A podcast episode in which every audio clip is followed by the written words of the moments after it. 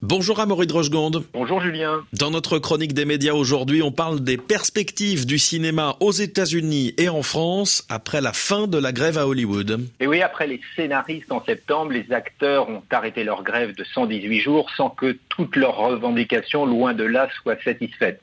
S'ils ont bien obtenu une revalorisation de leur salaire minimum de 7 à 8% selon Variety et non de 11 comme demandé, ils n'ont obtenu qu'à moitié gain de cause sur l'intéressement au succès de leurs films sur les plateformes de streaming. Il y a bien de prime qui est prévu pour les visionnages sur Netflix, Prime Video ou autre Disney+, mais rien à voir avec la télé où la rediffusion d'un film ou d'une série est rémunérée en fonction de l'audience.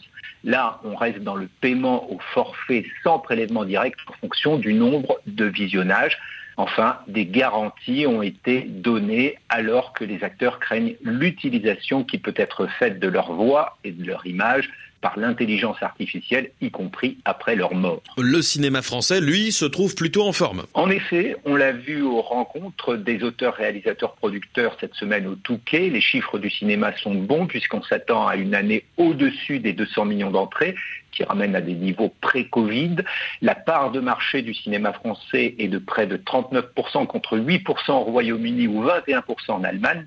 Huit films français ont déjà dépassé le million d'entrées, bientôt neuf avec Le règne animal de Thomas Caillet qui frise le million. On le sait peu, mais la France est la troisième offre de cinéma sur les plateformes de streaming, derrière les États-Unis et l'Inde.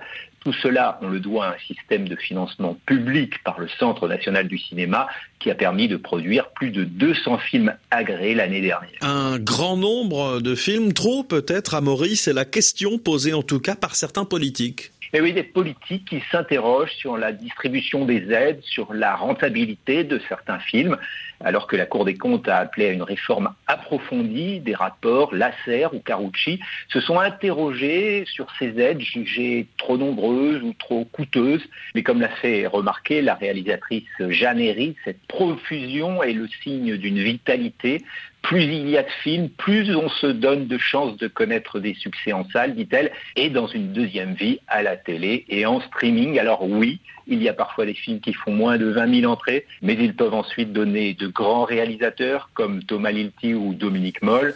Et c'est toute une vision du monde qui est portée à travers eux. Amaury Rochegonde pour la chronique des médias sur RFI. Merci beaucoup. Merci à vous.